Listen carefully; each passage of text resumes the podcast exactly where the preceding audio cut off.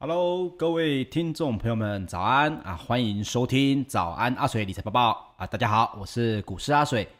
每周一到五早上八点到八点半哦，由我来帮各位整理昨晚的全球财经大新闻。在节目的最后，还会有知识加油站，让你每天都比昨天的自己更厉害一点点哦。那我们今天的节目呢，也会加码来讲这个房地合一二点零的这个税制哦。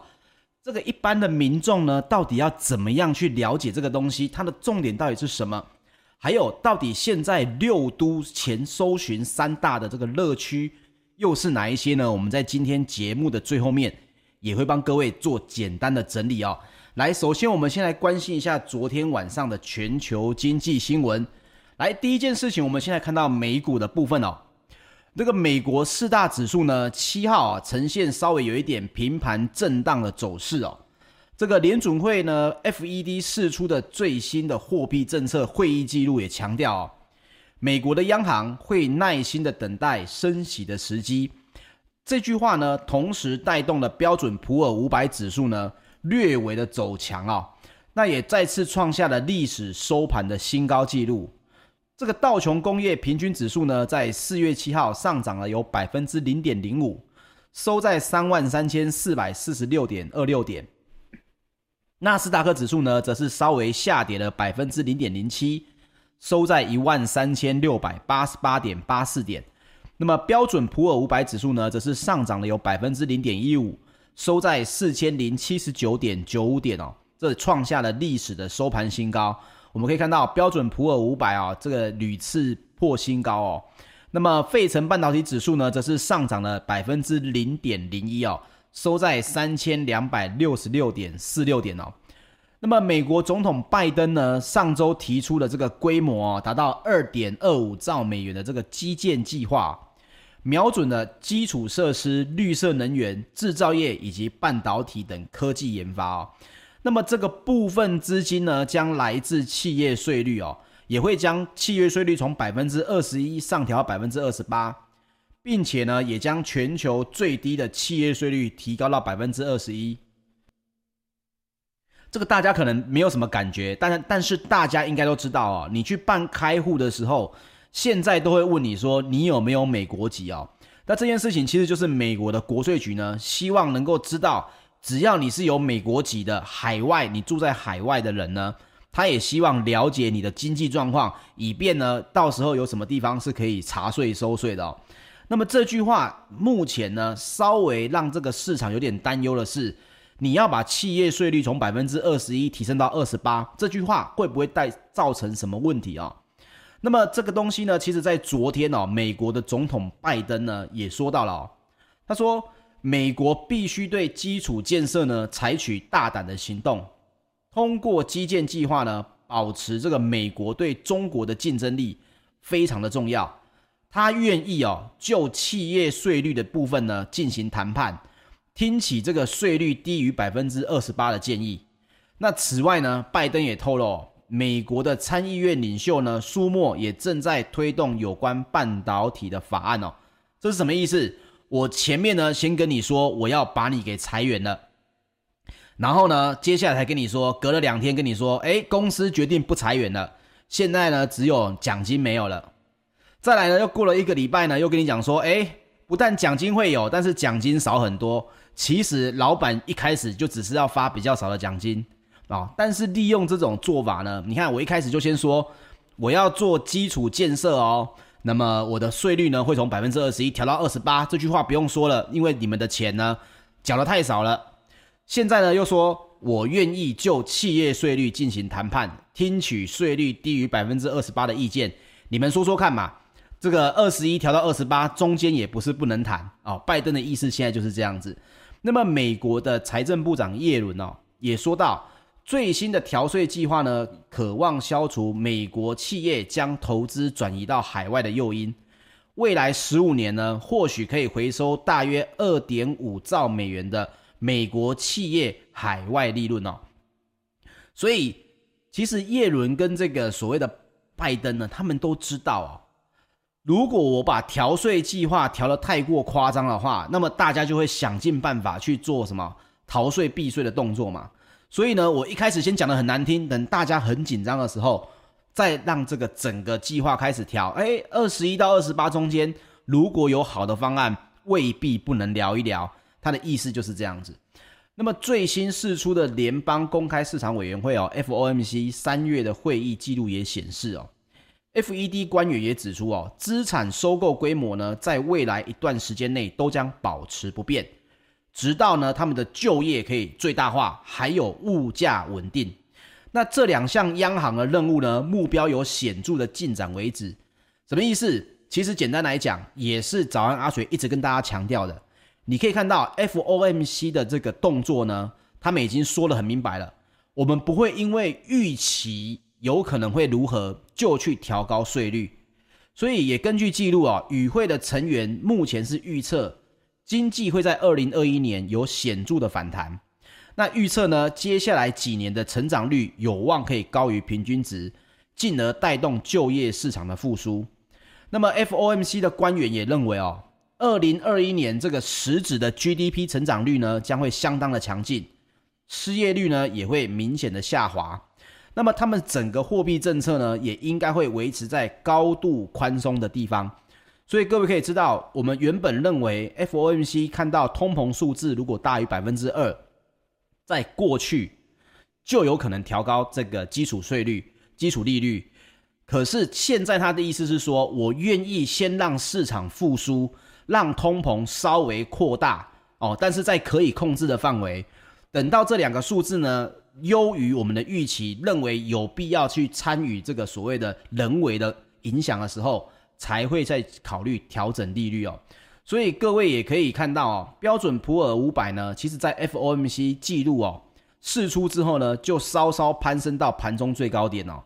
但是涨势呢，为什么这么短暂呢？为什么后来又有一点拉回呢？这是因为哦。市场人士目前还是普遍怀疑哦，FED 是否能够真的长时间不升息啊？但是我们都可以看到，这整个会议纪要也显示说，他们其实已经看到了经济复苏跟通膨回升的迹象，但是目前仍然不会有什么动作，因为要到改变税率或者去改变所谓的资产购买计划的阶段呢，就目前而言，他们也说到还有一段距离哦。这个是 FED 联邦公开市场委员会三月最新的这个会议纪要哈。那么会议记录里面也提到呢，特别是多名的与会员哈，也都认为政策路径的变化应该基于观察到的结果，而非预测。你看这句话，其实在早安阿水已经跟大家分享过很多次了。而各位可以看到啊，这句话算各位听到会是觉得是一个很新的东西吗？其实不是嘛，因为我几之前就跟大家分享过，FOMC 最近这一年的东西一定会是看真实的数据去做变动，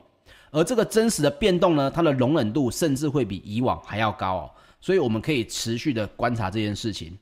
那么市场呢，也静待这个我们提到的企业财报来出炉，因为第一季这个超级财报周即将下个礼拜就要开始了，包括这个摩根大通。高盛等大型银行呢，下周也都会公布财报哦，因为这个超级财报周来揭开序幕哦。那么市场的数据也显示哦，截至四月一号为止呢，分析师普遍预测标准普尔五百啊大企业的第一季的每股盈余呢，有望年增达到百分之二十四啊。二月五号的时候预测是百分之二十一，现在又调升到了百分之二十四点二哦。那么经济重启概念股呢，走势也相当的强劲，由这个航空以及邮轮类股呢领军走扬，包括了嘉年华邮轮集团、皇家加勒比邮轮也分别上涨了百分之一点四跟百分之零点三一哦，联合航空呢也上涨了百分之零点一五。那么值得注意的是呢，摩根大通的执行长 James。这在七号啊，在新释出的这个年度信函当中呢，乐观的相信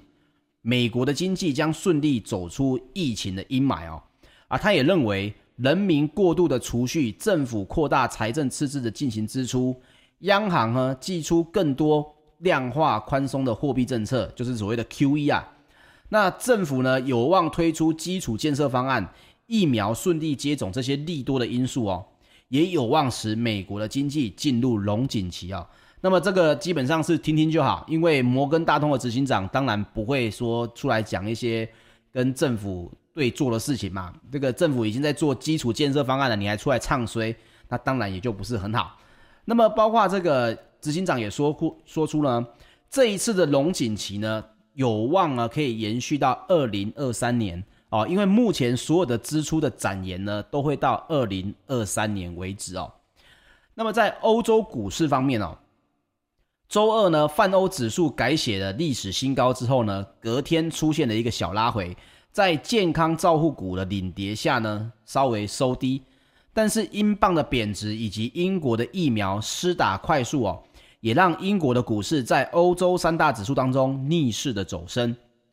周三哦，泛欧 STOXX 六百指数下挫了百分之零点二二。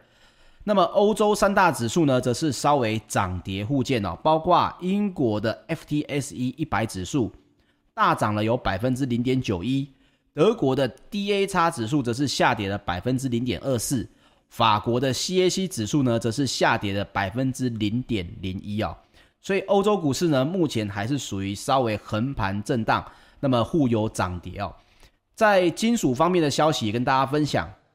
伦敦金属交易所呢，三个月基本金属期货在四月七号多数下跌，其中呢，铜价跌超过百分之一，这是因为库存持续攀升的影响，所以包括了这个铜的期货价格呢，在昨日下跌了百分之一点三。那么，澳洲的工业部的报告也表示哦，尽管受到全球疫情的影响，二零二零年全球铜的需求仍然是年增约百分之二。那么来到二零二一年呢，随着全球经济的复苏，更加电气化的趋势哦，还有中国、印度以及美国等工业还有营建活动的这个增温哦，全球的铜需求呢，渴望年增百分之五，来到两千五百万吨。那么特别是中国铜消费呢，占全球的半数比重，更是带动的消费增长的一大力量哦。到了二零二二年呢。光是中国的铜消费量预估就可以达到一千五百万吨哦，超过一半。那么未来五年全球铜矿的产量呢，将年均增长百分之三。所以各位可以去知道说，到底这个铜在未来五年的价格会是涨还是跌？各位可以稍微去判断一下就好了。如果铜需求年增百分之五，铜矿产量只年增百分之三。也就是每年会有百分之二的需求是这个铜矿产量没办法追上来的。那么全球两大的铜矿生产国哪两国呢？智利跟秘鲁。到二零二六年呢，智利跟秘鲁的铜矿产量也会分别占到全球产量的百分之二十五与百分之十二的比重。所以在未来五年，铜呢，基本上它的价格呢是易涨难跌哦，因为需求会是比所谓的铜矿的产量增长的还要多百分之二哦。那么在黄金方面的消息呢，纽约商品期货交易所六月黄金期货四月七号收盘下跌了一点四美元，或者我们说下跌了百分之零点一，来到每盎司一千七百四十一点六美元哦。那么也包括全球最大的黄金 ETF 道富财富黄金指数基金呢 SPDR，七号黄金持有量呢又减少了三点七八公吨，来到了一千零二十九点零五公吨哦。那么这一个基金它的黄金持有量呢，在过往我们会认为与未来六个月黄金的价格走势有关。如果它的持有量持续在减少的话，未来半年黄金的价格呢，就有可能会慢慢的走低哦。那么持有量如果增加的话，黄金的价格在未来半年就有望慢慢的升高哦，因为他们是最大的黄金 ETF 哦，他们有持有很大量的实体黄金。那么当然，我们来平衡一下报道啦，包括加拿大皇家银行财富管理的商品策略师哦，罗尼也表示哦，今年第二季的平均金价呢，将为每盎司一千七百二十六美元。跟现在的价格呢，大概是持平的哦。现在大概就是每盎司大概就落在一千七百四十一嘛。那他认为呢，第二季的平均金价应该是在每盎司一千七百二十六美元呐。那么第四季的平均金价呢，将会稍微下滑到每盎司一千六百九十四美元。那么虽然金价虽然不至于大幅的下滑，但是除去通膨的顾虑以外呢，今年的金价大抵是属于中性偏弱的格局哦。那么加拿大皇家银行财富管理的这个商品策略师罗尼也同时说呢，去年的金价是因为全球疫情的避险需求。啊，所以攀升的在创下历史新高，但是今年以来呢，情况已有转变哦，包括经济成长的预期啦，美元指数还有美债殖利率的上涨哦，另外还有股市创新高带动投资人的热情呢，这些资金的转移效应都会对金价构成了压力，所以虽然金市的消费跟黄金的实物需求，包括工业的需求还是有在回升。但是这些呢，仍然不足以抵消金价在短中期偏弱的展望哦。所以各位如果要投资黄金的话，其实可以稍微去了解一下未来半年的走势，可能还是会偏弱的哦。这跟过去二零二零年呢三月份美国 QE 的状况有点不太一样。为什么有点不太一样？去年一喊出 QE，美元它就砰砰砰往上涨。呃，对不起，美金这个美金它就砰砰砰往下跌，好贬值。那么它的黄金呢，也就砰砰砰往上涨。可是今年开始呢，因为美元呢它开始走强了，所以黄金的部分呢，它的价格也是开始偏弱。如果接下来啊，我如果接下来我们来预测一下，这个包括企业的税率这件事情呢，发现诶往下调，而我们改成用另外一种方式来支付这些。基础建设的这个支出，那么美国的政府又会做什么事情呢？对，美金基本上是美国政府随便印的啊，他只要再做一次 QE 啊，那么基本上这个整个美元又又会回到这个走弱的行情哦。那接下来就有可能对金价开始走强了。在这之前呢，这件事情只要没有发生，哦，我们没有大量印钞，美股呢它还是持续在热的话。避险的需求降低，那么金价的走势呢，就有可能会持续的走低哦。所以大家可以持续关注一下我们早安阿水，我们每期呢都会对这个金价稍微做一点聊一聊的这个动作哦。好，那我们来聊一下这个今天要帮大家补充的部分哦，因为最近最热门的，不管你有没有房子，现在最热门的一个房地产的消息是什么？对，就是房地合一二点零新制的重点哦。那么阿水呢？因为这个整个这个话题啊，很多人都说，哎，水哥，你可以聊一聊这个房地产吗？虽然呃，我本身没有在做房地产的投资，但是呢，我也持有房地产，所以我对房地二点零呢，我也想说，哎，要了解一下那个新制到底是什么意思。经过整理呢，跟大家来稍微报告一下哈。其实现在讲的一句话很简单，房地合一二点零呢，它所谓的并不是要惩罚你有房屋。哦，并不是惩罚，它要惩罚的是用税率来惩罚短线的交易客。我们现在讲讲现在的规定啊，哈，现在的规定是，你如果持有房屋呢，在一年内的话，那么你的税率呢是百分之四十五，就是你获利的部分哦，政府是要扣百分之四十五的税的。你这中间赚了一百万啊，扣掉你的必要的支出之后呢，你所赚的这个钱呢，政府要扣掉这个百分之四十五的税率。那么你持有不动产呢，超过一年未达两年的话，是百分之三十五。好，那么现在我们就来讲最新的新制二点零，在七月一号啊，即将要通过的这个房地合一二点零又是什么呢？其实它就是把所谓的短期的概念啊，从一年拉到两年。以前是一年内百分之四十五，现在是拉到了两年内都要算百分之四十五。那么只要超过两年呢，没有超过五年的话呢，这个房地合一二点零呢，也要扣税百分之三十五。所以它最主要调整的在个人方面呢，就是把所谓的短期的这个数字啊，从一年变成两年，从两年的地方呢，我们就变成了五年。换句话说，你不想让政府针对你房屋交易呢，有价差获利的部分课税的话。你必须要在持有房屋超过五年之后，才有可能避开这么高税率。那么在现行的这个规定当中呢，是两年，但是在七月一号之后就是五年了哦。那么也包括另外一件事情，就是境内的企业呢，也要比照自然人的税率了。为什么有这件事情呢、哦？各位去看看现在豪宅买卖的新闻哦，不管是台中、台北、高雄，都是哦。所有的豪宅基本上你看到用现金两三亿在买的，都是特定的法人啊，都特定的法人。包括呢，呃，最近有什么呃某某这个工具的这个上市公司，也是花了将近三亿在天母买的房子嘛，现金三亿就这样买出去的，用的是他个人的名字吗？不是，是用的是企业的名字，因为在限制当中呢，现在的规定当中呢，境内的企业他所买卖房屋所价赚的这个价差，只适用所谓的营所税率百分之二十。啊，现在是这样子，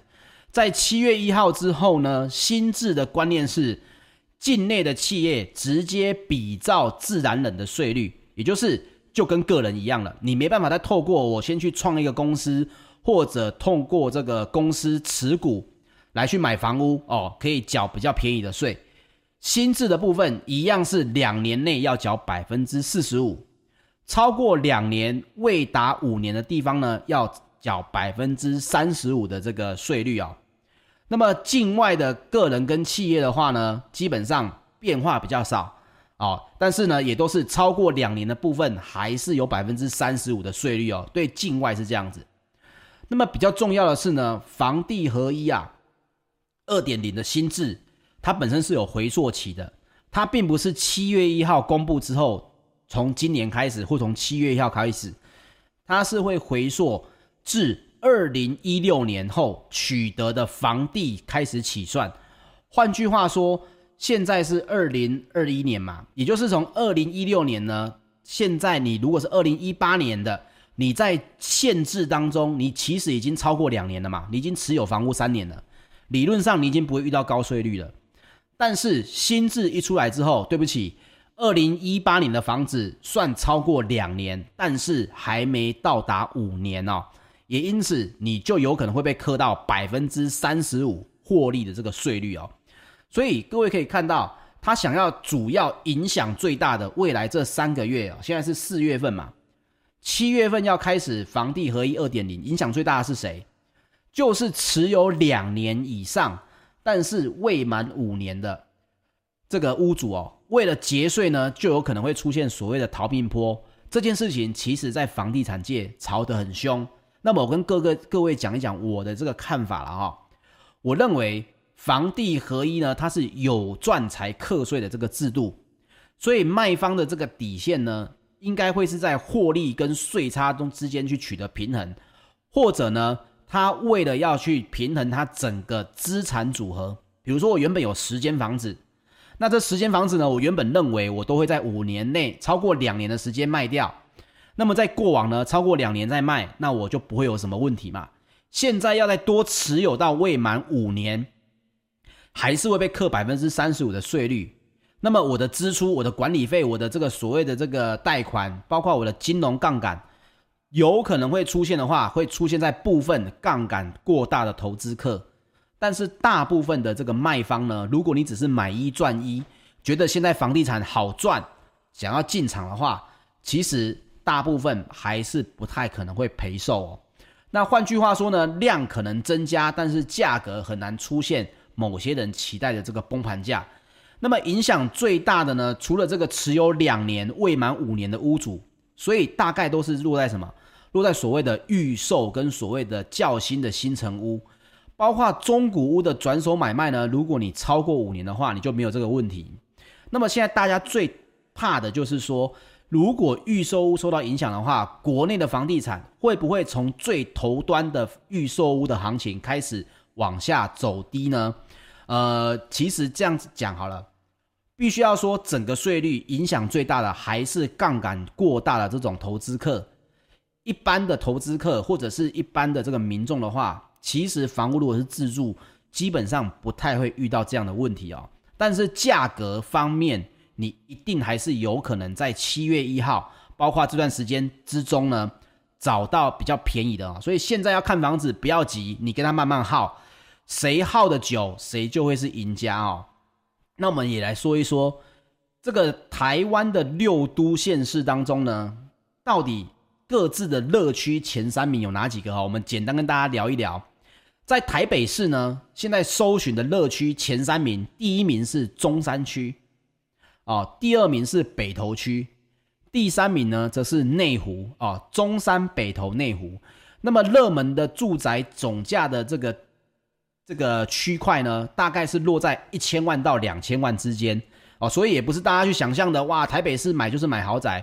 其实最热门的是在这个区块哦。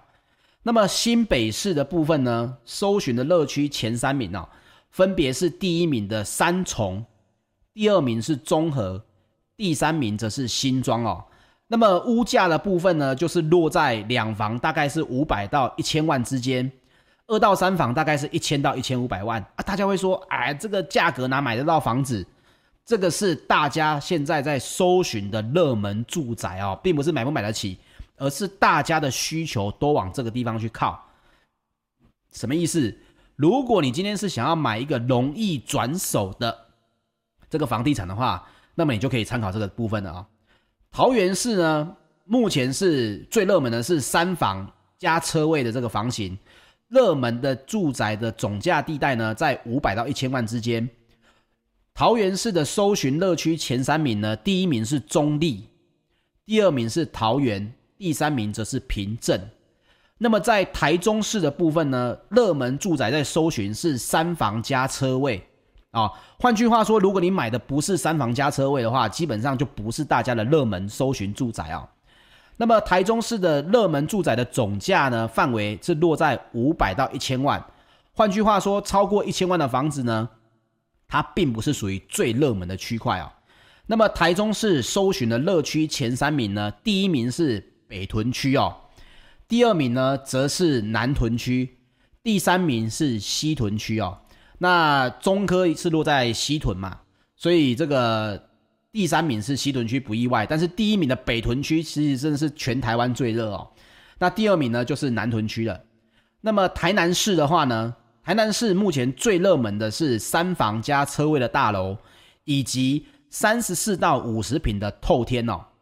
那么搜寻的热热门的总价呢，也是落在五百到一千万。热区的前三名呢，最热的是台南市的永康区啊，第二名是台南市的东区，第三名呢则是有两个区并列，一个是北区，一个是安南区哦。这个安南区以前在这个阿水小时候呢，基本上呢并不算是这个很热门的房地产的这个热区，但是现在也到了这个搜寻热区的前三名了。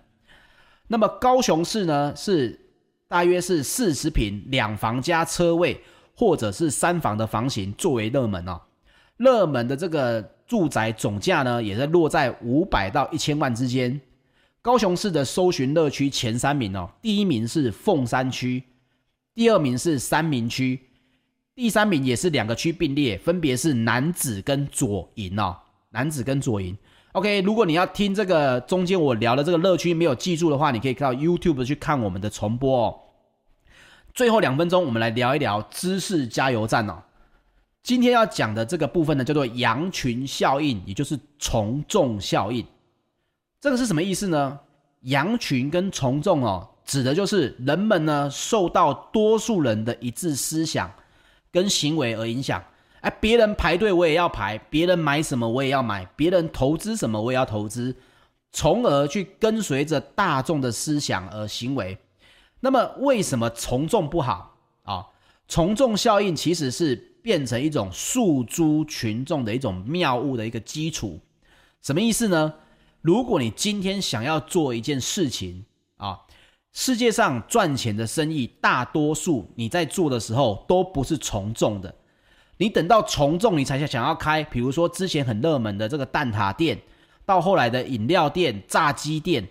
你看到大家赚钱的才想要做，像现在的直播电商。如果你是前面的开发者，市场的声音有好有坏，那么基本上这就都会是一个比较好的生意。但是如果你这做这个赚钱的生意呢，大家都很认同，你问什么，大家身边的人都跟你说这很好。这对呀，这只是我没有时间，我没有钱。如果我有钱，我就做了。一旦你的想法是这种从众型的，大家认同的哦，那为什么别人不做？为什么这个钱别人不赚？其实并不是因为别人做不到，是因为想很简单，做很难。那么你在跟他想的时候呢，其实也是停留在想的这个阶段，想都没有问题，做的时候问题就会很大。也因此啊，创业投资不能从众的前提在于什么呢？你会说，哎，我有时候想一些东西，我的家人阻止我，哎，后来证明家人是正确的。那有些时候呢，又会去说，哎，我有想了一个什么方法，我想要去做什么事情，家人呢不支持我，